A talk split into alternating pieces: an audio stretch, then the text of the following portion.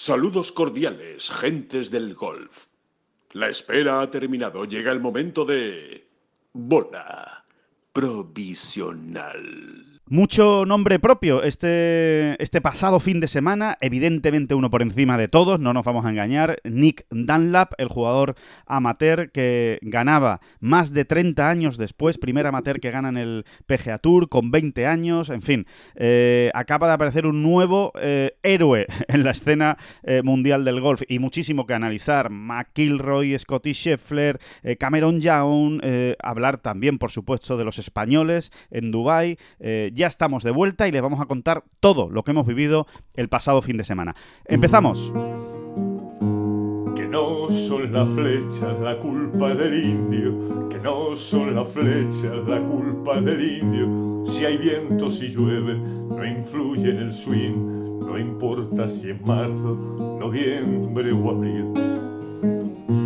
La culpa del indio, la culpa del indio culpa es del indio. La culpa es del indio. Hola, ¿qué tal? Muy buenas, saludos a todos y bienvenidos a esta bola provisional de martes 23 de enero. Ya saben que es martes porque, bueno, ayer nos pilló toda la operativa del viaje de vuelta desde Dubái y queríamos hacer este podcast, eh, esta bola provisional, más reposado y, y tratando ¿no? todos los argumentos que ha dejado el fin de semana, que han sido una barbaridad.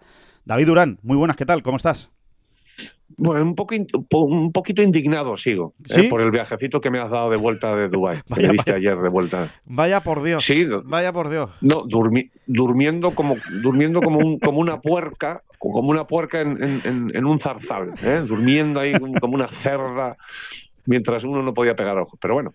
Se eh, levantan unos falsos testimonios a mi alrededor que son absolutamente. Son, las cosas de la envidia, son las cosas de la envidia, que me da mucha envidia ver cómo alguien va durmiendo y, pasan los minutos y las horas y, que, para mí son, cada minuto es un minuto y cada hora es una hora y para, y para ti, o el que esté durmiendo, vamos, el que consiga dormir en los aviones, es, en nada, es, un, en un plis plus, me, he pulido, me he pulido la mitad del viaje. Eso es pues verdad. Me puedo imaginar además la, me puedo imaginar la cara de odio, eh, David, cuando, cuando miras a tu, a tu derecha o a tu izquierda, ya depende cómo esté uno sentado en el avión. Ayer concretamente a tu derecha y, dice, y el, y el, y el cerdo este aquí durmiendo. La puerca, la puerca. la puerca del zarzal durmiendo.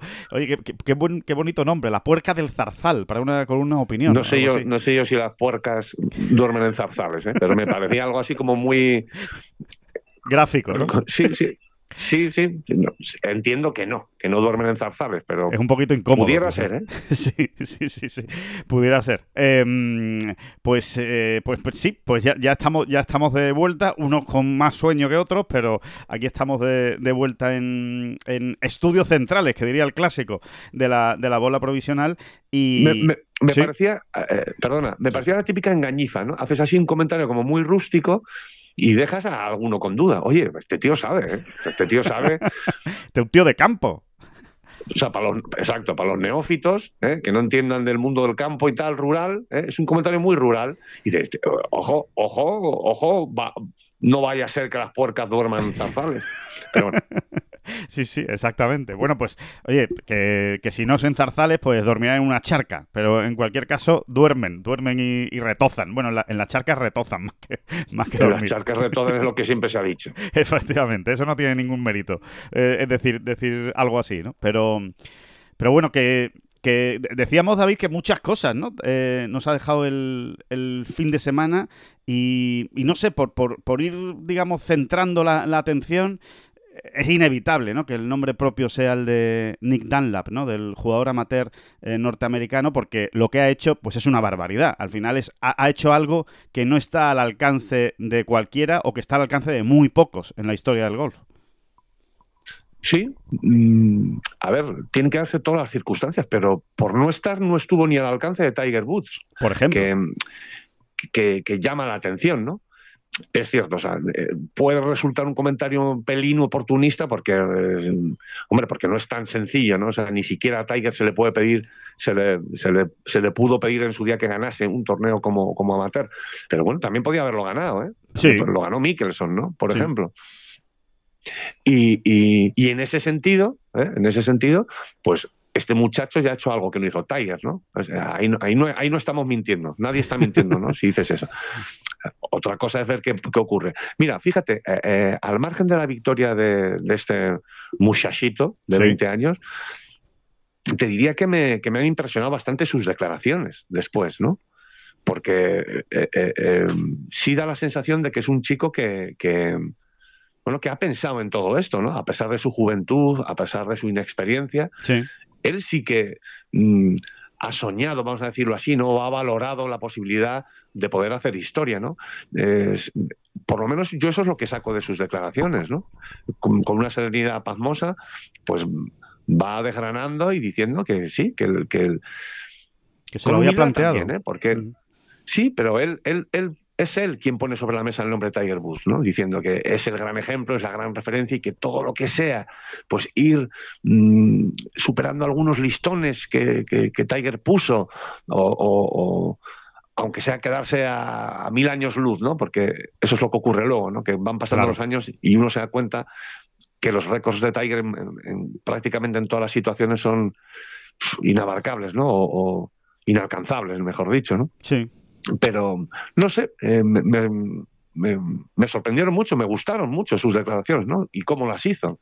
Sí, y un, y un, chaval eh, que parece, ¿no? Que da la sensación de, de estar muy centrado, de, o de ser muy tranquilo, o de, o de sí o de ser reflexivo no como tú como tú bien apuntabas eh, y de hecho incluso su última decisión que es la de no jugar en el Farmers Insurance Open él tenía invitaciones tenía dos invitaciones seguidas. Tenía invitación para jugar el American Express e invitación para jugar el Farmers. Iba a jugar estos dos torneos de manera eh, consecutiva. Sin embargo después de ganar el American Express, que evidentemente ya no necesitaba la invitación para jugar en el Farmers, ya entraba como campeón del, del PGA Tour, pues eh, ayer, precisamente también, a última hora, el lunes, eh, decidía que, no lo va a jugar, que, necesita darse un, descanso, que em, más entiendo, ¿no? Que es un descanso más mental que otra cosa, ¿no? Digerir todo lo que ha pasado, tomar decisiones, eh, sentarse con su equipo, sentarse con su universidad, ver qué va a hacer, porque todavía no ha tomado la decisión siquiera de si se va a pasar a profesional o si se va a mantener como amateur, que tiene las dos opciones. Yo creo que van por ahí los tiros, Alejandro. Creo que el hecho de renunciar a jugar al Farmers tiene que ver directamente con eso, fíjate, ¿no? Con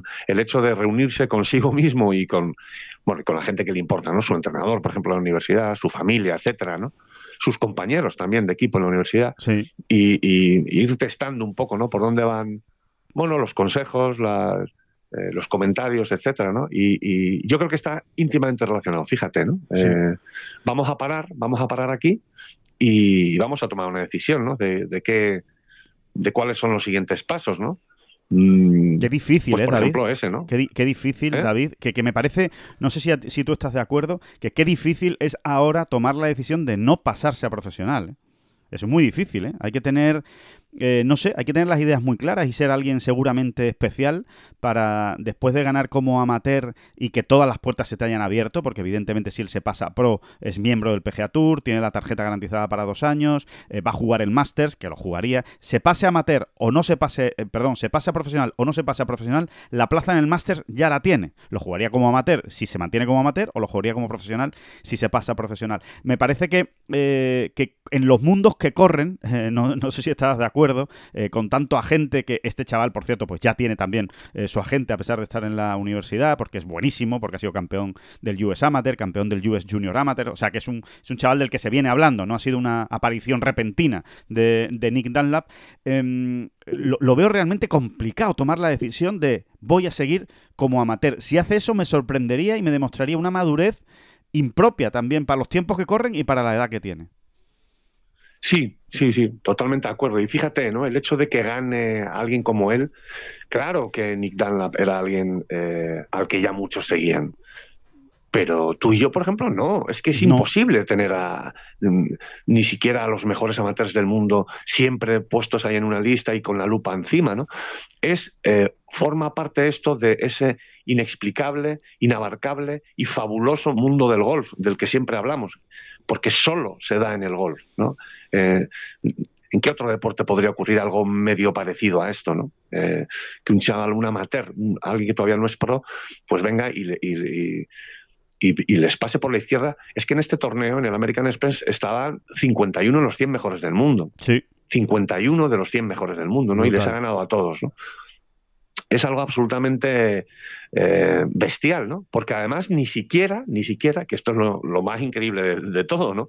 Ni siquiera este gran éxito le garantiza que vaya a seguir en el candelero mucho tiempo, ¿no? Quizá vuelva, imagínate que se hace profesional, ¿no? Pues quizá le, le empieza a costar pasar cortes, ¿no? No, no, no lo parece, desde luego, ¿no? Parece alguien especial, ¿no? Y, sobre todo ahora que, pues, que se han disparado los, las noticias, los reportajes sobre él, pues vamos conociendo más, ¿no? Y, efectivamente, pues esto no, no es de no viene de la noche a la mañana, ¿no? sino que había detrás ya alguien a quien muchos consideran especial, ¿no? Y ahí estaban también sus éxitos como amateur, ¿no? campeón del Junior US, del US Junior y del US Amateur, ¿no? Cuidado, cuidado. Sí, sí, sí, eso, eso, eso está al alcance de muy pocos. Bueno, Tiger fue el último que lo había hecho, ¿no? Ganar el, US Junior y el US Amateur eh, es realmente muy, muy complicado. Aparte que son torneos, ya, ya lo saben, ¿no? Todos, pero que son torneos en los que se mezcla el formato stroke play con el match play, con lo cual es todavía más difícil o todavía más... Eh, eh, hay mucha más incertidumbre sobre el resultado, ¿no? Es mucho más complicado, ¿no? El, el tener que ganar torneos de este, de este tipo. Pero al hilo de lo que comentas, David, yo creo que la victoria de Dunlap nos vuelve a traer a escena un, debate interesantísimo que tú ya has planteado, de, alguna manera lo acabas de plantear, ¿no? Con, eh, con, la esencia del golf, ¿no? La esencia de este deporte que a veces también en esta bola provisional y en Ten Golf nos ponemos muy pesados, pero es que realmente es la esencia de este deporte. El hecho de que Nick Dunlap, un jugador amateur al que le han dado una invitación para jugar el, el American Express, gana a los mejores jugadores del mundo. Sí, sí, a los mejores jugadores del mundo. Les gana Nick Dunlap. Eso no ocurre en un torneo de Leaf Golf, por ejemplo, nos vamos a Leaf Golf porque es una liga cerrada en la que no pasan estas cosas. No va a aparecer de repente un jugador eh, que está brillando en una universidad y lo van a poner a jugar en Leaf Golf. No, porque es una, es una, eh, es una liga cerrada, se entiende perfectamente. Con lo cual, durante un año ligas de ese tipo, ligas cerradas, nos cercenan esa eh, posibilidad de ver a alguien que de repente pues se convierte en la historia del año, porque la historia de Dunlap seguramente va a ser la historia del año, salvo que Tiger Woods gane un grande o pase algo realmente muy grande en alguno de los de, pues eso, de los medios o, alguna cosa, va a ser una de las historias del año. Pero es que tampoco nos lo permite vivir esto los designados sin corte, eh, con, un torneo reducido a 72 jugadores. Eh, tampoco nos van a permitir ver este tipo de, historias. Y es una pena, porque como tú muy bien decías, y como creo que defendías perfectamente la semana pasada, es que es la esencia del golf. Esto es seguramente lo más bonito que tiene este deporte y lo que le distingue al resto. Sí, los designados te lo van a permitir ver, pero mm, eh, con mucho menos margen. Claro. Y además, a mí personalmente me da un poco de lástima esa deriva eh, que, uno ve que se está dando entre los mejores jugadores del mundo. ¿no? Cada vez escucha uno más voces, eh, pues de todos estos, ¿no? Vamos a poner del top 50 mundial. En, el, en voces favorables a los field o a las nóminas de torneos reducidas, ¿no? Bueno, pues porque es más cómodo para ellos, porque asegura un dinero contante y sonante tal, porque es menos preocupación, es menos estrés. Y, me parece una deriva... Eh, no iba a decir peligrosa, tampoco es algo peligroso, ¿no? Pero me parece una deriva decepcionante. A mí personalmente me decepciona que cada vez haya más gente eh, en esa idea, ¿no? Bueno, mira, yo ya estoy bien situado, soy de los mejores del mundo y a mí lo que me viene bien son eh, fields reducidos, ¿no? Y bueno, me da un poco de, pena porque eh, evidentemente reduces este margen de, situaciones que en golf, como vemos, se siguen dando, ¿no? Eh, y entonces se siguen dando. Sí, perdona, sí, sí, sí. no, no, quería hilarlo con otra idea y es que Rory McIlroy en, en las en la previa del torneo de Dubai habló, por ejemplo, del tema de las audiencias, ¿no? Y se refería concretamente a la audiencia del Sentry. Bueno, pues que por lo visto no había sido excesivamente buena con la victoria de Chris Kirk. Y, yo a donde voy a veces, no sé si ocurrirá en este caso, ¿eh? pero sí se ha dado desde luego en el mundo del golf, que la mala audiencia de una semana puede ser la base de una gran audiencia en semanas posteriores. Me explico. Chris Kirk gana el Sentry, ¿no? Sí. E, evidentemente, eh, el domingo del Sentry, pues ver a Chris Kidd luchando, pues no me acuerdo con quién estaba luchando por el triunfo en aquel momento, ¿no? Eh, ahora lo, miramos. Sí, creo que estaba Schoffele pues, por ahí metido y tal, sí, sí. Sí, quizás no te dé tanta audiencia, ¿no? El, en concreto, el, nombre de Chris Kidd, ¿no? Sí. Pero una vez que Chris Kidd ha ganado el Sentry, vamos a ver si no te da audiencia cuando esté otra vez para ganar, si es que lo está, ¿no? Vamos a ver cuál es la evolución de Chris Kidd. Eh, Claro. Un jugador por otro lado ya veterano, ¿no? Con, muchos tiros dados. Sí. Si está para ganar en el Arnold Palmer. Pues a lo mejor eh, aquella mala audiencia del Sentry sí. Mm, si es la base de una buena audiencia en el Arnold Palmer, porque, ya la gente está avisada. Dice, oye, tú, el Chris Kirk este ganó el Sentry, espérate, que se está peleando aquí con Scheffler por ganar el Arnold Palmer, ¿no? Sí. Mm, no sé si me explico. En el caso de Dunlap es distinto, ¿no? En el caso de Dunlap es distinto porque yo creo que el, aliciente en sí mismo de que un amateur pueda ganar un torneo, mm, no tengo ni idea cuál habrá sido la audiencia del American Express, sobre todo el domingo. Pero no me extrañaría nada que fuese muy buena, porque, porque en sí mismo es un aliciente muy potente ¿no? Yo estoy convencido, David, igual ya nos equivocaremos, nos podemos equivocar ¿eh? en función de, lo que digan las audiencias y lo diremos aquí cuando se sepan, pero yo estoy convencido de que tuvo más audiencia seguramente en Estados Unidos, ¿eh? estamos hablando fundamentalmente que es al final el, centro emisor mayor de las audiencias del golf, ¿no? donde más, eh, evidentemente, más televidentes hay. Yo creo que en Estados Unidos seguramente el domingo del American Express, y si no lo corregiremos, tuvo más audiencia que el año pasado, que ganó John Ram, recordemos, ¿no? Un gran ganador, ¿eh? como John Ram y un gran eh, desenlace como tuvo el American Express. Pero yo creo, ¿eh? simplemente ahora mismo, evidentemente es una sensación, no tenemos los datos, pero que un, que un amateur te gane un torneo como el American Express en el último día y peleándose con Justin Thomas, eh, peleándose con Shander Schoffele, en fin, peleándose con todos estos jugadores, con Sam Barnes, ¿no? Que, que, acaba cayendo en los dos últimos hoyos. Yo estoy convencido que tuvo más audiencia de la que tuvo el año pasado el American Express de John Ram. Ya lo veremos, ¿no? Pero tiene razón que esto es un, un debate aparte. Es que el ejemplo de Kirk y de Dunlap no son parecidos, ¿no? Pero me da igual, Alejandro. Si no ha tenido una gran audiencia, esta victoria de Dunlap en el futuro sí que se puede convertir en una gran audiencia, porque ya eh, son, son datos que se van acumulando. claro. Oye, quizá en el momento en el que ganó, pues la gente no se enganchó. Pero cuando vuelva a estar para ganar, eh, el, aficionado, el televidente, oye, eh, oye, oye, espérate, que este es el chaval que ganó el, American Express y lo que son audiencias más pobres, insisto, ¿no? el caso de Adam no creo que sea, ¿eh? porque en sí mismo ya era un aliciente muy bestia. Pero mira, un buen, otro buen caso puede ser el de Wyndham Clark, ¿no? En principio no parece una, no parece que vaya a garantizarte una mega audiencia que Wyndham Clark esté peleando por la victoria en el US Open. Pero una audiencia media o no muy buena en aquel US Open puede ser la base de una gran audiencia más adelante si Wyndham Clark eh, sigue progresando. No sé si me explico. ¿no? Perfectamente. Perfectamente. Porque ya es el ganador en US Open. Entonces, lo que en, aquel domingo de US Open no fue una audiencia espectacular, sí que puede serlo si Wyndham Clark sigue evolucionando, porque esto es así. Y es a lo que nos referimos, que es que solo se da en golf de esta manera tan bestia, ¿no? Y tan habitual.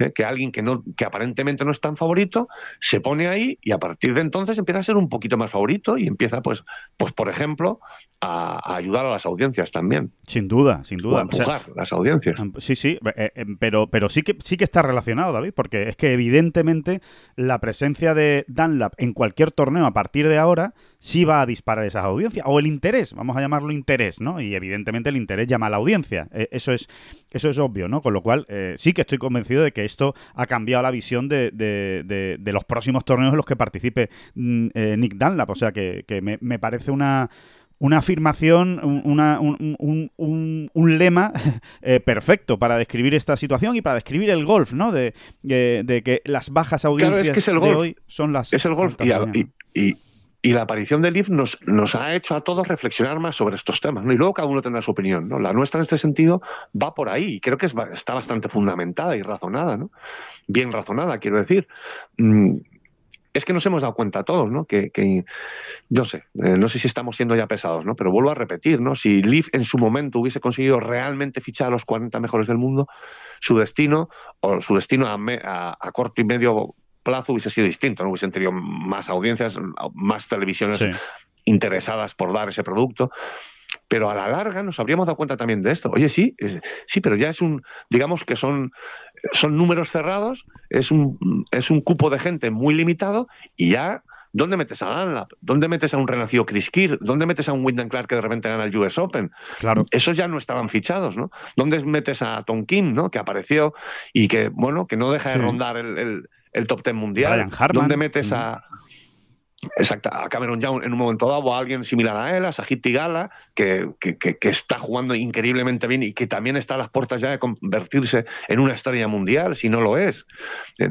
Esto en, en- en un plazo de año y medio, fíjate los nombres que van saliendo y otros que ya están también en la lanzadera, a lo mejor, ¿no? Sí, y- ¿Dónde metes a Adrián Merón en un momento dado, no? claro. Adrián Merón hace un año y medio no lo hubiese fichado nadie para el Leaf, ¿no? Bueno, pues ¿dónde lo hubieses metido ahora, no? Es, es eh, eh, y bueno, y, y los acontecimientos tal y como se han dado, pues han, han provocado este tipo de reflexiones o que nos hayamos dado todavía más cuenta de que el golf en este sentido no tiene parangón con nada.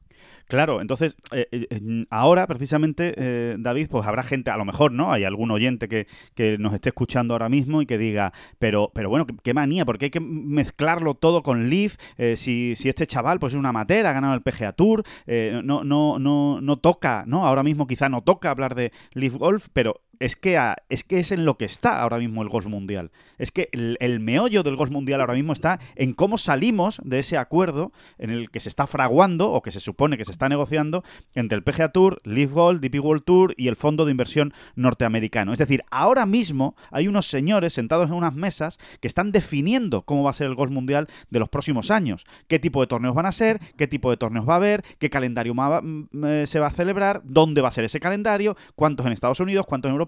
Es decir, que ahora eso mismo se, eso está hablando suponiendo de que todo haya eso. acuerdo, Alejandro. Eh, claro, Eso suponiendo claro. que haya un acuerdo, o sea, una voluntad real y ya absolutamente una certeza de que, venga, vamos a hacernos, vamos a ir todos juntos. Exacto. Suponiendo que ocurra eso, ¿no? Porque yo me remito una vez más. eh, En Tengolf, yo creo que le dimos la importancia de vida. No he visto que se le haya dado en otros medios. Sí, Quizá los equivocados somos nosotros, ¿no? Pero me parece que aquella frase de Rory McIlroy también en los días previos al, al inicio del torneo en Dubái era más importante de lo que parecía, ¿no?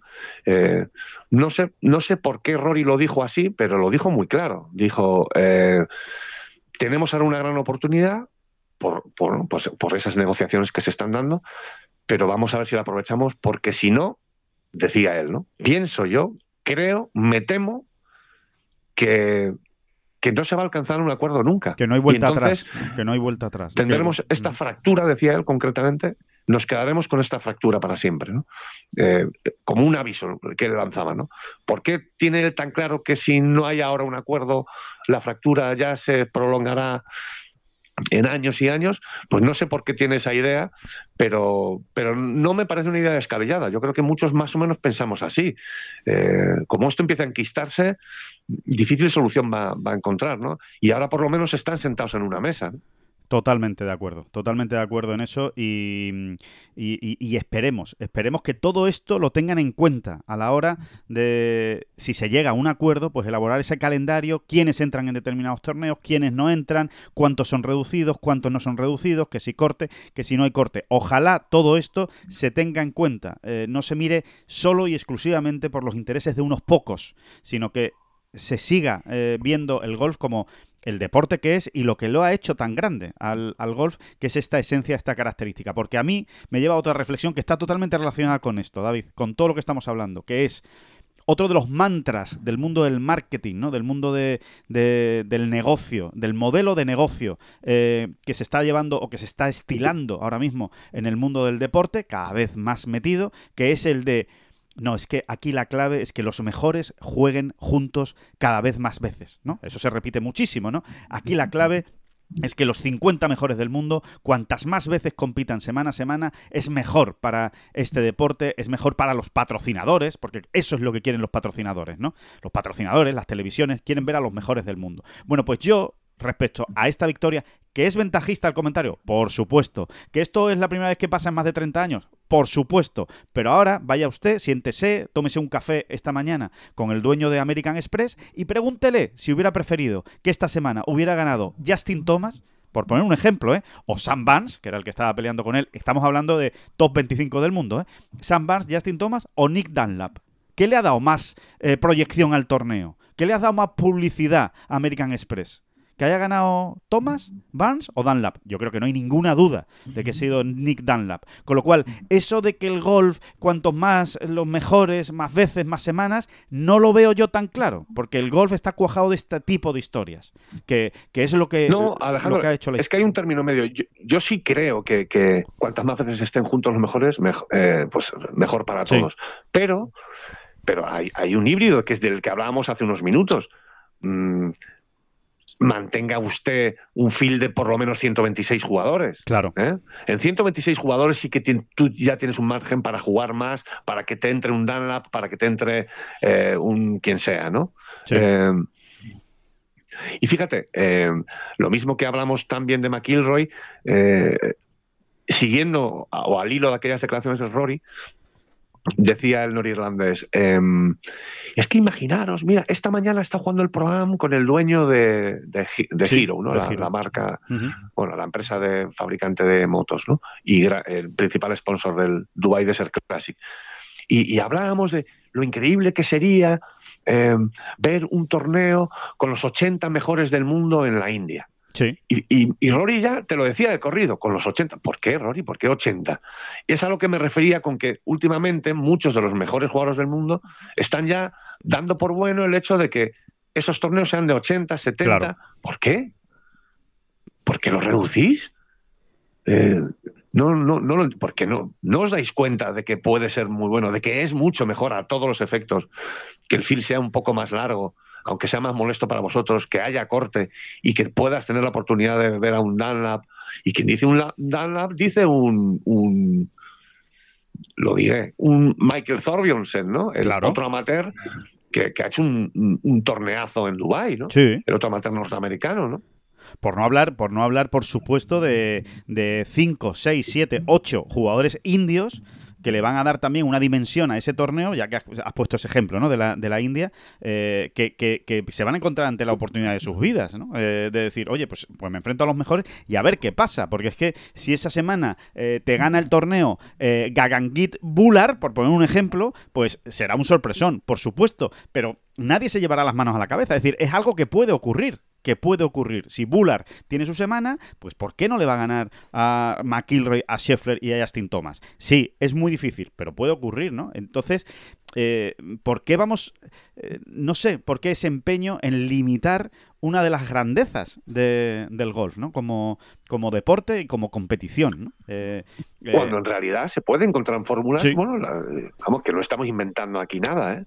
Son fórmulas perfectamente eh, razonables, ¿no? Perfectamente razonables, ¿no? Quizás no te vas a ir a torneos de 156 todas las semanas en los designados, pero hay de 156 a 80 creo que hay, eh, un margen, un abanico muy interesante, ¿no?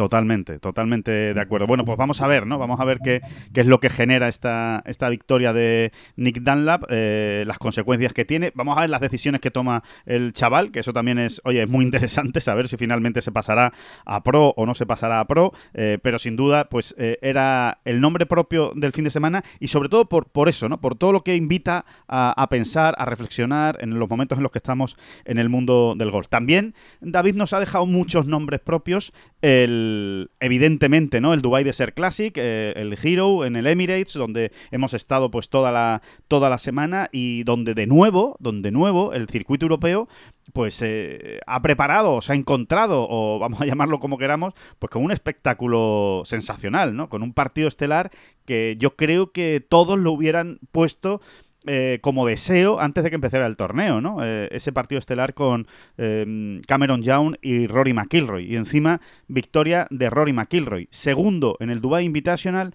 primero en el Desert Classic da la sensación de que Rory ha empezado el año lanzado, da la sensación, es muy sencillo llegar a esta conclusión, pero es verdad que es, que es lo que parece, que el quitarse de en medio de todos los líos de las negociaciones y de, y de ese primer plano, digamos, ¿no? Del, del, encontronazo o de las dos partes que estaban en disputa en el mundo del golf, o que están a día de hoy, el quitarse de ese primer plano de la batalla le ha sentado muy bien a su golf y vamos a ver hasta dónde va a llegar. Por lo pronto, ha puesto en el punto de mira a Scheffler. Sí, y, en este sentido, acerca de lo que acabas de decir de Rory, ¿no? Yo creo que él ha hecho lo que le venía mejor a él, vamos a, vamos a llamarlo así, ¿no? Como un, un, enfoque más egoísta, ¿no? O más mirándose a uno mismo. Pero también te voy a decir una cosa. Él se ha quitado de esas negociaciones, él se ha quitado de ahí, de en medio. Pero también, también podría decirse perfectamente que lo han quitado, ¿eh?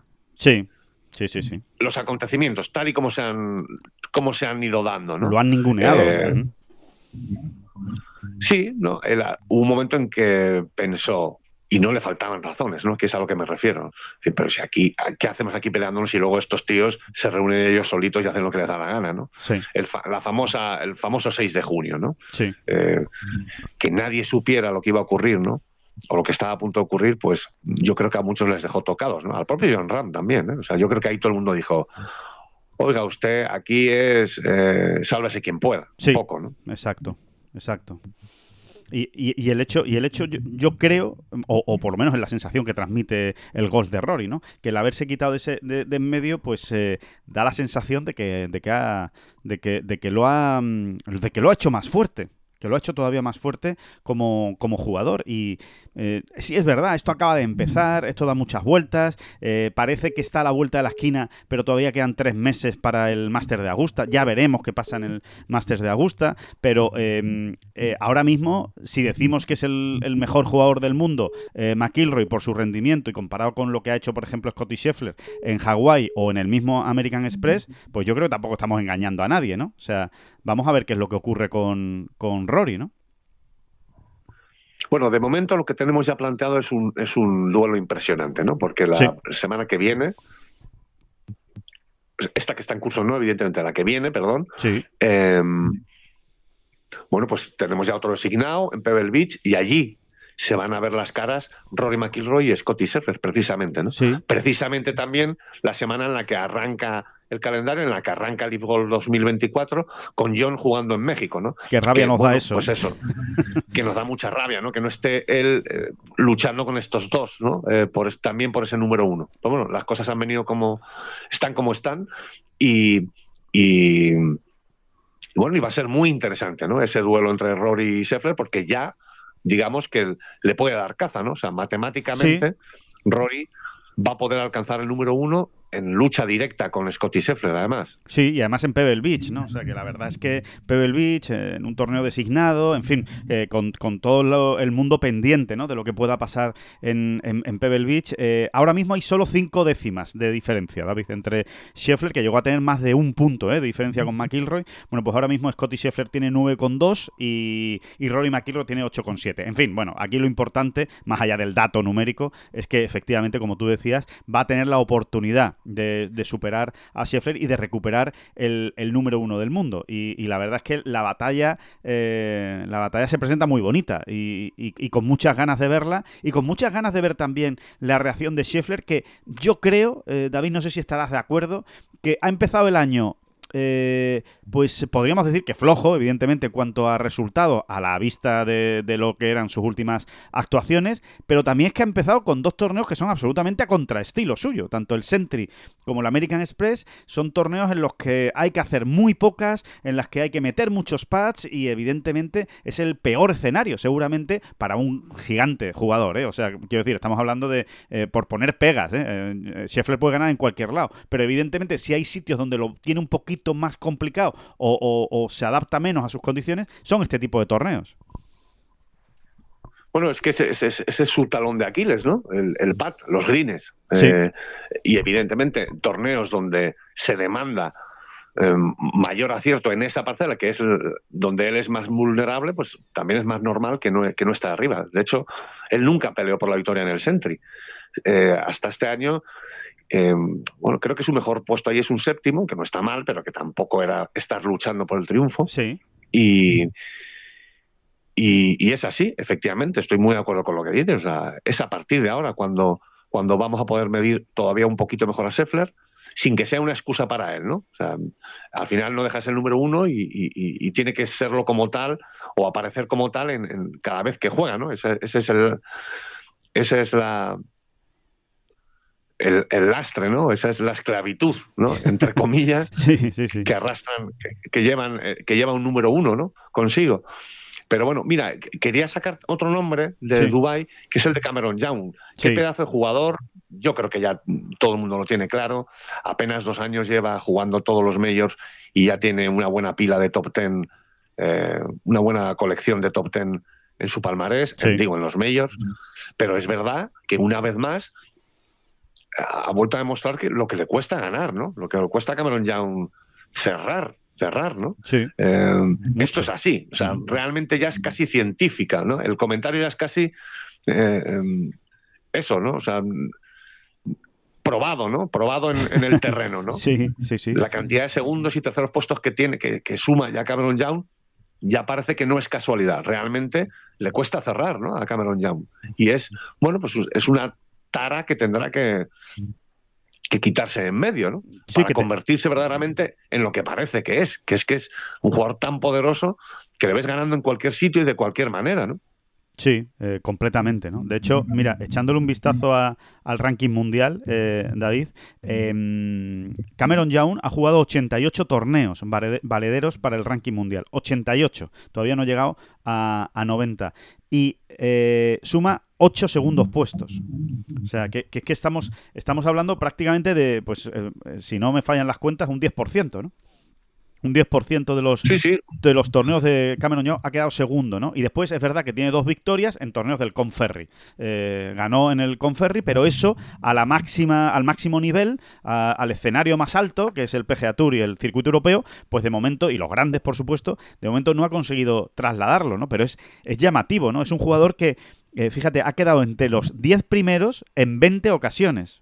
En 88 torneos que ha jugado, ha quedado en- en- entre, los, entre los 10 primeros en 22 ocasiones exactamente. O sea, una vez de cada cuatro semanas, Cameron Young ha quedado entre los 10 primeros y sin embargo no tiene eh, victorias en el máximo nivel. Vamos a ver hasta qué punto esto no se le hace bola, ¿no? Y, vamos a ver si encuentra la manera, que, que- yo creo que no hay otra manera, David, bueno, o, o por lo menos yo, yo lo veo así, igual, igual tú, tú piensas de otra manera, pero es que, es que no hay otra manera que seguir poniéndose, decir, venga, pues otro domingo más, pues otro sábado más eh, con opciones de ganar en la última jornada, otro domingo que salimos primero, segundo, tercero, y que algún día ese cántaro se acabará rompiendo, o, o- o a lo mejor tiene que hacer algo especial, o tiene que hacer algún trabajo eh, mental que ahora mismo no está haciendo y que debería hacerlo. Bueno, yo creo que será más bien producto de una mejora paulatina, ¿no? O sea, eh, la famosa poción mágica o la varita mágica así, plaf, para transformarte Sí, de un día para otro en un jugador que no termina de ganar y transformarte en uno en un killer, pues yo creo que no existe, ¿no? Pues será una, una evolución. Por otro lado, él tampoco lleva tantísimo tiempo, o sea, no estamos hablando de, de- no estamos hablando de una tragedia o de una situación Sí. trágica, de decir, bueno, es que este tío lleva ya nueve años, ¿no? Sí, que sí, se dan, ¿eh? Que se dan, que se dan en el mundo del golf. Finau, por ejemplo. Finau le pasó, o sea, al hilo de lo que tú estás comentando. Finau, el caso de Finau fue todavía más, más, más gordo. Lo que pasa que el impacto de Cameron Young ha sido todavía más fuerte que el de Finau en sus primeros años. Sí, y el, el propio Dustin Johnson a otro nivel, porque estamos hablando de uno, para mí, uno de los, no sé, uno de los cinco mejores jugadores del golf contemporáneo, que es Dustin Johnson, Sí. para mí, ¿eh? Eh, em, y te digo que es a otro nivel porque estamos mirando ya solo a los grandes, ¿no? Pero lo que le costaba a Dustin Johnson, lo que le costó a Dustin Johnson Sí, mm, sumar dos grandes, que son los que tiene, ¿eh? Parece mentira, ¿no? Pero, pero es que, sí que Dustin solo tiene Johnson dos. tiene Sí, dos sí. grandes, ¿no? Es verdad. Y- Suena, sabe a poco, y- ¿no? Sí, en su mejor momento como profesional de golf, que fue desde la semana en la que gana aquel US Open, ¿no? Con la que rompe la mala racha, ¿no? Gana su primer mayor en 2016. Eh, eh, ahí, digamos, más o menos, ¿no? ¿Eh? Siempre más o menos, arranca su mejor eh, época, ¿no? Como, como profesional y lo que le cuesta volver a ganar el siguiente grande, ¿no? Eh, sí, o sea, que es que estas cosas se dan, ¿no? Insisto, en el caso de Dustin Johnson es a otro nivel, ¿no? Sí. Vamos, vamos a ver, ¿no? Entonces la, evolución, como tú dices, que, que tendrá Cameron Young en las eh, eh, eh, y, vamos a ver cuando consigue romper, ¿no? Ese ese maleficio, por decirlo de alguna manera, ¿no? Que es el de el de ganar, sobre todo cuando uno se pone tantas veces que es eh, en la virtud llevas la penitencia, ¿no? algo así, no, no, no, no sé cómo es el refrán, pero, pero, pero es así, ¿no? Al final es eh, la virtud suya es que es tan bueno, que se pone tantas veces para ganar, que como no gana, pues eh, llama más la atención que otros que a lo mejor pues quedan más veces en el puesto 15, en el puesto 20, puesto 10 y, no, se le, y no se les ve tanto, ¿no? por cierto, David, el otro, otro nombre propio sin ninguna duda importante de lo que hemos visto este fin de semana eh, y esta semana en Dubai, Pablo Larrazábal por encima de todo, ¿no? Sí, sí, sí, creo que Pablo Larrazábal, eh, se lo comentábamos a él un poco en broma, ¿no? Porque de hecho todavía tendrían que ocurrir muchas cosas, ¿no? Eh, a ver, vamos a, voy a empezar por le comentamos allí, oye, se te está poniendo cara de Jiménez y ahora hacemos, ahora hacemos la acotación. Todavía tendrían que pasar muchas cosas para que Pablo Larrazábal, en torno a los 40 años de edad, pues termine eh, eh, alcanzando ¿no? la, dimensión o la figura de, Miguel Ángel Jiménez a partir de esa edad, ¿no? que todos sabemos que, bueno, pues a partir de esa edad de los 40, Miguel dio su mejor rendimiento. Es que es así, no, no, no hay tu tía. Eh, primero porque Pablo todavía no ha cumplido los 41, así que quedan, tienen todavía mucho margen, ¿no? De, tenemos todavía todos mucho margen de ver qué ocurre, ¿no? Y segundo porque Miguel es que ganó mucho e hizo mucho, ¿no? Pero es verdad que Pablo de, los 39 a hoy, que cumple en mayo, creo que es en mayo, cumple 41, mm, bueno, ha dado un salto, es otro jugador, ¿no? Fíjate que ahora con 40 años cumplidos es cuando ha conseguido su mejor resultado en una Rolex Series, en un torneo de las Rolex Series, que ha sido este, donde realmente no conseguía terminar de brillar y también en este torneo, que lo estaba jugando por decimosexta vez, ¿no? Pues algo tendría este campo, algo tendría esta semana que a él no le terminaba de cuadrar y sin embargo mm, acaba, termina cuarto siendo el mejor en el día más difícil. Sin discusión, además, era un día muy complicado. Estabas allí en el campo y lo estabas viendo, ¿no? Qué complicado era hacer resultado en el Maglis Course este, en general yo diría que toda la semana, pero el domingo es que ya veías los greens muy brillantitos, es que ya veías, los veías muy firmes, es que ya o dabas el golpe, vamos a decir, casi perfecto, o, no parabas la bola. Eh, cuidado, eh, es que era. Y vimos hacer una vez más a Pablo hacer algunas cositas mm, tremendas, ¿no? Tremendas, ¿no? Hasta el punto de, bueno, bueno, no, estaba exagerando. Te iba a decir hasta el punto de incluso haberse puesto mirando al triunfo, pero bueno, yo creo que esa situación realmente no llegó a darse, ¿no? Sí. Y sin, pero sin embargo, ¿cómo acabó, no? Eh, y ya puestos también a, contar un poco algo que solo pudimos ver tú y yo, ¿no? Allí, in situ, era esa alegría profunda ¿no? que tenía Pablo. ¿no? Sí, después de, ¿no? Sí, después de firmar este 66, ¿no? De como esa alegría serena de de, haber hecho tan bien las cosas, ¿no? Porque realmente su vuelta final es, eh, es delirante, ¿no? Es, una maravilla, ¿no? Eh, es una locura. Ver a, ver a, tantos excelentes jugadores pasándolo tan mal, ¿no? Y incluso sacando tarjetas que aunque fueran bajo par eran muy justitas, pues por ejemplo Adrián Melón, ¿no? 71 jugándose el torneo, ¿no? O el propio 70 Rory McIlroy, ¿no? Y ver a Pablo tan absolutamente sí, casi sobrado, te iba a decir. Sí, sí, sí, sí, jugando realmente muy bien al golf, eh, dejando pues una auténtica exhibición, ¿no? Es lo que hizo, es lo que hizo Pablo Arzábal. Y sobre todo, oye, nos encontramos con otra dimensión de jugador, David, porque eh, realmente, si a todo lo bueno que tiene Pablo y que todos sabemos que tiene Pablo, eh, pues esa determinación cuando está arriba, por supuesto su juego corto, la enorme capacidad competitiva que tiene, si a eso le unimos un drive sólido y consistente y un poquito más largo, considerablemente más largo de lo que tenía antes, eh, es, que, es que nos encontramos con otra dimensión de jugador. ¿eh? Completamente, ¿no? y, bueno, y volvemos al mundo Jiménez, ¿no? Y nos sigue asombrando, ¿no? Pues ahora, sí, ya sabemos que los materiales, sí, pero los materiales al final no son todo, ¿no? Realmente está haciendo un gran trabajo junto a su hermano Alex Larrazábal, junto a su equipo, y, ahí está, ¿no? Eh, yo creo que él lo ha contado muy gráficamente, ¿no? En estas dos últimas semanas, ¿no? Si consigo llevar el palo hasta donde tengo que llevarlo, si consigo llevar el palo hasta donde lo estoy llevando, en, las jornadas de entrenamiento, de práctica, vamos a ver qué pasa, ¿no? Luego, por supuesto, hay que llevar el palo hasta ahí y, ir a calle lo más posible, ¿no? sí. exactamente, ¿no? Pero, pero en esas está, ¿no? Y hemos sido testigos de drives eh, verdaderamente mm, sorprendentes, ¿eh? Eh, vamos a decirlo así, ¿no? larguísimos. Muy largos, ¿no? Muy largos. ¿no? No, fue precisamente el caso de, de esta última jornada en, en Dubái, ¿no? Pero, pero, pero sí en general ha sido algo más ya que una excepción, ¿no? Los buenos drives que se han visto tanto el fin de semana, sobre todo el fin de semana del Dubai Invitational, como en el Desert Classic, ¿no? Y bueno, dar simplemente otro dato, ¿no? Acabó esa última ronda sin bogies, ¿no? Sí. Realmente, pues mira, él, él y Adam Scott, yo creo que fueron los únicos, espérate, te voy a decir si hay alguno más. Él y Adam Scott. Que acabaron sin bogies en la última jornada y Antoine Rosner, que también fue otro de los mejores, ¿no? Eh, bueno, pues, pues eh, es que ahí está, ¿no? Es que ahí está. Y, verdaderamente su juego dio para eso. Quiero decir, que no fue de estas veces que tienes a Pablo metiendo chips desde no sé dónde y desde la arena y desde no sé qué, ¿no? Su juego realmente dio para esto, ¿no? Sí, es que lo has dicho. Es que hasta se le vio sobrado. En, algún momento se le vio hasta sobrado, ¿no? Eh, es, así. Así que, eh, bueno, pues vamos a ver lo que nos ofrece Pablo Larrazábal eh, en, los próximos torneos. recordemos que va a jugar toda esta gira del desierto. Es decir, ¿qué es la gira del desierto? Por si hay alguno despistado. Pues esta semana se juega en Ras Al Khaimah, la semana que viene se juega en Bahrein y la última semana de esta, de esta gira asiática se juega en el Qatar Masters. Son, pues prácticamente para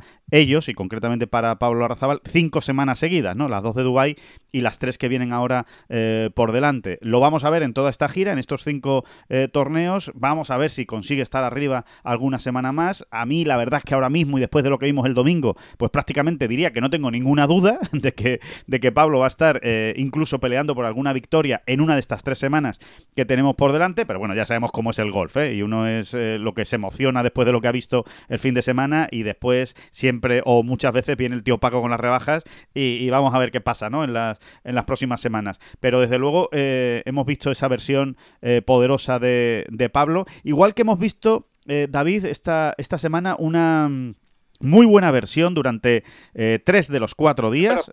Sí, perdona. Perdona, Alejandro, déjame, antes de que, de que ponga sobre la mesa otros nombres. Sí, claro. Pablo está iniciando su decimoséptima temporada consecutiva en la primera división del golf europeo, en el circuito europeo, en el DP World Tour. Eh, está, como vemos, ¿no? Como vemos, está en, en, un gran momento. Es decir, no se puede hablar de que Pablo Larrazábal eh, haya iniciado lentamente una curva descendente. Es realmente todo lo contrario, lo estamos diciendo, ¿no? Cuatro victorias en los últimos 22 meses, como quien dice, o 21 meses, ¿no? Y luego cositas como estas, ¿no? De, lo que ha hecho esta semana en, un sitio donde no lo había hecho nunca, ni medio parecido, ¿no? Sí. Eh, se nos ha puesto ya Pablo en el puesto 41 de la, de la Carrer Money List histórica del circuito europeo. El puesto 41. Y todavía, como vemos, eh, con muchísimas oportunidades y opciones de seguir sumando porque está en el mejor momento de su carrera. Sin duda. ¿Eh? Mm, cuidado, cuidado, porque empiezan a ser números muy, muy serios, ¿no? Por no hablar de esas nueve victorias que ya lo, meten directamente en un club súper exclusivo, ¿no? Son muy pocos los jugadores que, que llegan a esas nueve victorias. Muy pocos, muy pocos y, desde luego, eh, como tú dices, no es descabellado añadirle al nombre de Pablo Arrazábal el lema de lo mejor está por llegar no hay que descartarlo, desde luego, ¿no? E incluso en todo este periodo, pues habría que meter también ese corte, ¿no? Superado en el PGA Championship, ¿no? Que le estaba costando tanto, ¿no? Dar la medida en los grandes y especialmente en Estados Unidos. Bueno, pues ahí, ¿no? También dejó, dejó su sello eh, Pablo Arrazábal en ese eh, PGA Championship, ¿no? Em, decíamos, ¿no? Que otro nombre, eh, sin duda, el de Alejandro del Rey, ¿no? Tres días muy buenos, un día malo, el domingo, con Adam Scott, jugando, pues, en la parte arriba de la clasificación su primer Rolex Series, su primera vez que estaba en el Desert Classic. Y la verdad es que lo que, eh, lo que nos ha dejado es, eh, si cabe, una confirmación más de que estamos ante un jugador que le puede dar muchísimas alegrías al golf español. Y no es simplemente una manera de hablar. David.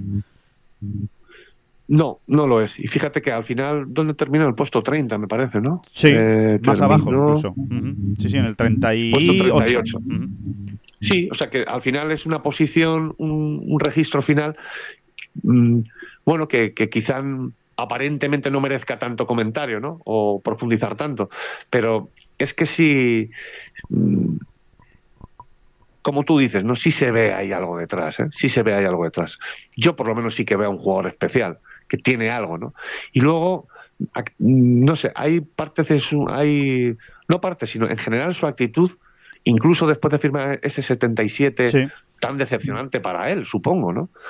Eh, bueno, se le veía en la cara la decepción, evidentemente, pero no sé, ah, yo he visto mm, brochazos, ¿no? Eh, detallitos de esa actitud que, a mí personalmente me han encantado, ¿no? De, cómo es capaz de encajar sin, resultar tampoco, eh, sin que sea postureo. Sí, sí, sí. Y, y, sin que vea, y sin que veas detrás un espíritu débil, quiero decirte, ¿no? hay encajadores que se las llevan por todos lados y que dicen, bueno, ¿qué, va a ser si es que esto es lo que hay? Yo no doy para más, ¿no? Sí. Eh, y, no es eso, no es eso, ¿no? Yo, yo creo que hay un jugador en constante evolución mm, y a mí me sigue, me sigue diciendo mucho, ¿no? Lo que fue capaz de hacer en esas tres primeras rondas y, vamos a ver. Y con margen de mejora, David, que quizás es lo mejor. Lo mejor de, ver a, a Alex del Rey mucho margen de mejora. Que tiene un potencial tremendo, que no es solo el drive, aunque el drive es mucho, pero no es solo el drive. Después pega buenos hierros, es agresivo, sabe ser agresivo, eh, tiene un juego corto impresionante, el juego corto que ha demostrado en el Emirates durante, durante esta semana. Patea, eh, que eso te lo dejo a ti, David, porque, porque sé que sientes debilidad por la manera de patear de Alejandro del Rey. Eh, es, es, de los que transmite eh, que puede meter cualquier pad que tira, prácticamente. No sé, no sé si está. Bueno, sé que estás de acuerdo porque, porque lo hemos comentado esta semana, ¿no? A ver, no, pero, yo no diría que, que, que, uno sienta que puede meter cualquier pad, ¿no? Es simplemente, yo creo que esto de verdad, ¿eh, Alejandro, creo que es una cuestión de gustos. ¿eh? A mí me gusta mucho cómo se pone encima de la bola y cómo, y cómo mueve el palo, sencillamente, sin entrar en detalles técnicos que, sobre los que estaría hablando sin, sin tener un perfecto conocimiento, ¿no? Es sencillamente una sensación. La naturalidad, ¿no? A mí, Sí, pero creo que le acompaña en bastantes parcelas de su juego. Es un jugador muy natural, muy. Eh, parece que fluye todo muy bien, ¿no? Ahora que está tan de moda lo de fluir por todos lados, ¿no? sí, así que, es verdad que no consiguió, ¿no? No pudo rematar la semana como le hubiera gustado, pero aún así, aunque no rematara esa semana, desde luego el, nivel mostrado eh, anima, anima a pensar que, cuidado con Alex del Rey y lo mismo, eh, cuidado en las próximas semanas, ¿no? Ras Al Khaimah eh, a priori es un campo que le, que le va, que le va como casi anillo al dedo al madrileño, así que a ver qué puede hacer allí, en Bahrein, en Qatar, en fin, eh, él y por supuesto todos los componentes de la Armada, que sí, que es verdad que quitando a Pablo Larrazábal, pues quizá no brillaron en exceso, pero que cuidado, ¿eh? hay que quedarse también con el dato que de los 11 jugadores que teníamos allí, de los 11 golfistas eh, del Desert Classic, primera Rolex Series de la temporada, donde están una buena parte de los mejores, 9 pasaron el corte. Así que, bueno, digamos que el grueso va bien, el paquete importante va bien, y, lo único, pues eh, quizá tener en, el, en, el, fin de semana, tener ahí el, domingo, pues alguna opción más de, victoria que, ya veremos, ¿no? Lo que, lo que va ocurriendo en los, en los próximos, en las próximas semanas, ¿no? Y, en esta. A, mí me gustó, Alejandro, la, lectura que hizo Alex, que, que, hacía con nosotros, hablando ahí, charlando, Alex del Rey de esa última ronda de 77 golpes. Yo creo que pagó la novatada eh, él, no nos, él, no nos, lo dijo exactamente así. Él no nos dijo pague la novatada, pero mm, digamos que se sobreentiende, ¿no? Que nos estaba tratando de decir eso, ¿no? Paga la novatada en los tres primeros hoyos, la novatada la situación. Él nunca había jugado eh, pues un domingo saliendo en los últimos partidos en un Rolex Series con, Adam Scott, que esto no son tonterías. O sea, verdaderamente influye, afecta, distrae, eh, llámalo como quieras, ¿no? o esas ganas de agradar bueno, pues salgo con Adam Scott y tengo todavía más ganas de agradar, ¿no? Y, de, que en la comparación de demostrar. Pues, se vea mi gol. Mm, eso es. De demostrar, ¿no? Todo eso distrae, afecta a la concentración, etcétera, ¿no? Yo creo que él paga la novatada en los tres primeros hoyos, empieza con tres bogies y después él hacía una lectura que era exactamente la correcta. Después estábamos en un campo donde es prácticamente imposible la remontada, por cómo estaban los greens y por dónde estaban las banderas. Es que no, era, no era campo para remontar, le pasó un poco también lo mismo a, a Cameron Young. Eso es, un campo donde, bueno, tantas veces lo hemos visto en, US Open, por ejemplo, ¿no? donde si la vuelta empieza, em, no empieza fina, empieza mal, después remontar es un, es, es, es, un horror, es un horror porque realmente es muy, muy, muy difícil eh, transformar tu juego o tu estrategia en, en, en, en Verdis. En Verdis. Es muy difícil. Es, es, un campo tal y como estaba, que era más bien de ir construyendo poquito a poco, ¿no? ir aprovechando oportunidades, sobre todo para el 5 y demás, ¿no? Y algún puro que te vaya entrando, ¿no? Así eh, es. Poco más, ¿no? Y él, pues, perdió ahí un poco también el equilibrio, ¿no? Diciendo, eh, sabía que había banderas por las que no podía ir, pero de todas maneras iba, ¿no? Eh, tratar de apurar siempre un poco más y te acabas metiendo en más problemas, ¿no? Yo creo que hice una, una lectura rápidamente estaba haciendo la lectura correcta, ¿no? Y eso es muy importante, que, los jugadores hagan la lectura correcta porque es lo que les permite, eh, sin ninguna duda, mejorar, ¿no? E ir creciendo como jugadores en la siguiente semana. O sea, a, eh, conseguir aprender realmente de lo que ha pasado con un buen criterio y a partir de ahí, de ahí ir construyendo, ir mejorando, ¿no? Eh, bueno, pues este es un poco el balance, salvo que se te quede a ti algo ahí en el tintero, David, de lo que ocurrió el fin de semana. Es el, es el balance que nos deja el, el Dubai de Ser Classic, que como siempre pues ha sido un torneo sensacional, un un grandísimo torneo en un escenario estupendo, cada vez crece más, el público es impresionante, cada vez hay más público, el domingo se vivió un ambiente sensacional, el fin de semana en general, ¿no? Y el sábado un ambiente muy festivo, además muy festivo, muy familiar, donde va la gente a pasárselo bien, en fin, es el es el, otra demostración de cómo cuajan los torneos en el tiempo cuando se van manteniendo, ¿no? En el mismo escenario y en la misma en la misma situación, así que eh, bueno, pues. Eh, sí, esto tiene, lo, hemos ido diciendo en las últimas ediciones ya cada vez más, ¿eh? O sea, esto tiene ya todos los ingredientes, están todos los ingredientes puestos en el. En, en, la, en la, olla, ¿no? Como, O como quieras decirlo. La coctelera. Eh, todos los ingredientes de, un gran torneazo, de un gran torneazo. Me gustaría mm, señalar también que tengo muchas ganas de ver lo que es capaz de hacer Sebastián García. Sí. ¿eh? Que, bueno, no consiguió ese primer objetivo de acabar entre los cuatro primeros mm, para entrar, por ejemplo, para asegurarse su presencia en todas las Rolex Series.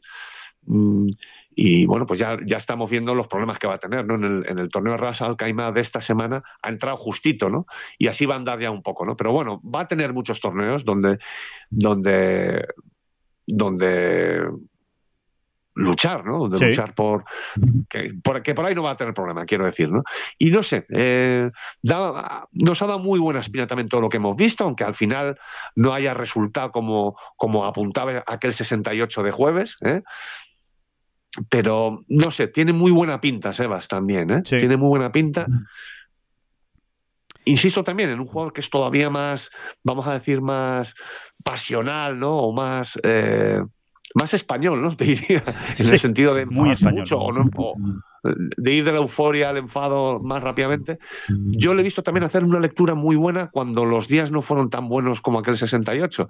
Y por lo que nos cuentan, y él también nos cuenta, está en un gran momento de juego, ¿no? Y me apetece mucho ver de lo que es capaz, por ejemplo, el Ras Caimán. Y, para cerrar con, con, Manuel Vira, ¿no? Que también, Es, un, es un jugador, creo que es ese prototipo de jugador al que hay que dejarle a su aire, que él vaya evolucionando y, podemos tener la certeza, la confianza en que esa evolución va a, ir siempre dando pasitos hacia adelante.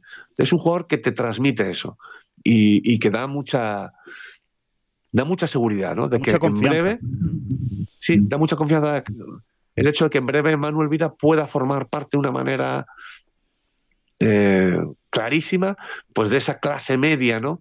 Eh, potente, gruesa, importante, que siempre es tan necesaria, pues en este caso estamos hablando de la Armada Española, ¿no? Así es, eh, vamos a ver ¿no? lo, que, lo que va ocurriendo, pero esa es la, esa es la buena pinta ¿no? que, transmiten eh, pues estos jugadores que acaban de llegar, como quien dice, ¿no? Eh, sobre todo Manuel Vira. Por cierto, otro, Iván Cantero, se une al, a la Armada precisamente esta semana en el Rasal Caima. ¿no? El, el, asturiano juega su primer torneo de 2024. Vamos a ver qué es capaz de hacer.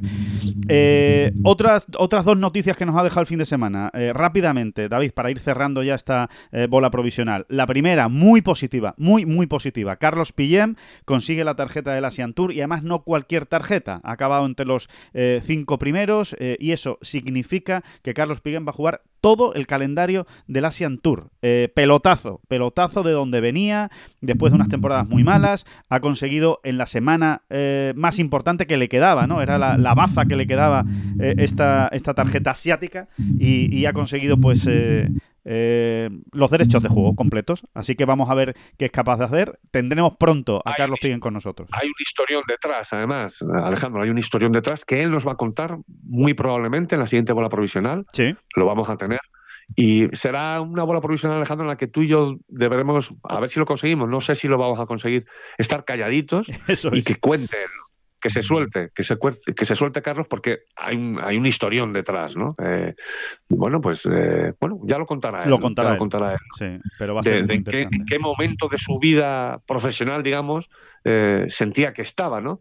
Y, y, las digamos, los, pocos cartuchos que, que él mismo pensaba ya que tenía. ¿no? Sí, así es. Va a ser muy interesante y, lo tendremos en, la próxima bola provisional si no ocurre nada extraño. Y la otra noticia, por cierto, eh, que se ha confirmado, se confirmó en las últimas horas de ayer, que el torneo de la Sella en, el Ladies European Tour va a repetir, va a repetir en 2024. Ya se celebró en 2023 y habrá una nueva edición en 2024. Primero es un torneo en España y eso siempre nos encanta del Ladies European Tour. Y segundo, y sobre todo más importante, es el torneazo, un millón de euros de bolsa de premios. ¿eh? No hay muchos torneos al año en el Ladies European Tour con esta bolsa de premios, así que hay que disfrutarlo. Se juega del 19 al 22 de septiembre en la Sella, en Alicante. Así que una gran noticia para el calendario del Ladies eh, European Tour, que por cierto, eh, de momento, de momento, eh, no hay más noticias en cuanto a qué va a ocurrir entre el Ladies European Tour, el LPGA Tour, los torneos de Aramco. De momento lo que hay es lo que se sabe, es que se han presentado el calendario, se han presentado los torneos de Aramco, con una bolsa de premios muy buena, como siempre, pero en principio todavía no se ha anunciado nada de si se consolida, digamos, la, alianza o la fusión con el LPGA Tour o si los tiros van eh, por otro lado. Eso lo iremos viendo. Desde luego, mm, de momento, las conversaciones se siguen manteniendo, pero no hay nada eh, absolutamente oficial, ¿no? por decirlo de alguna manera. Lo que, lo que podemos intuir, la sensación que nosotros tenemos, Alejandro, más o menos es que, que, que a ver qué pasa ahí con el capital saudí, ¿eh? porque eh, se están haciendo las cosas de otra manera y a mí me da la sensación, puedo estar perfectamente equivocado, ¿eh? de, que, mm, de que puede haber terminado habiendo un acuerdo, Alejandro, entre el, entre el LED y, y el capital saudí y que, que, sea, que, vaya más allá de las Aramco series. Eso es, sí, que la, que la implicación de Aramco y, de, y del dinero saudí, en este caso de Golf Saudí, pues sea mayor que, esos torneos puntuales como tú acabas de explicar. Pues vamos, a dejarlo, vamos a dejarlo en un a medio o largo plazo, pero eh, a medio o largo plazo, no inmediatamente, ¿no? Pero no sé, no sé por qué.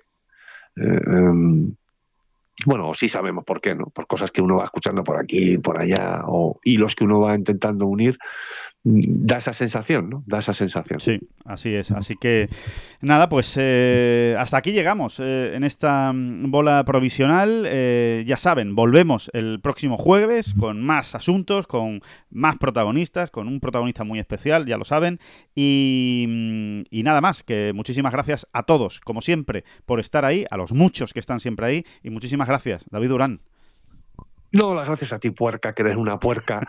Anda, cógete un avión y vete a Los Ángeles, uno de esos de 12 horas de vuelo, y, duerme, y duerme, y duerme tranquilo como una puerca en su zarzal. Que no son las flechas la culpa del indio, que no son las flechas la culpa del indio. Si hay viento, si llueve, no influye en el swing, no importa si es marzo, noviembre o abril la culpa del indio, la culpa del indio, la culpa del indio, la culpa del indio.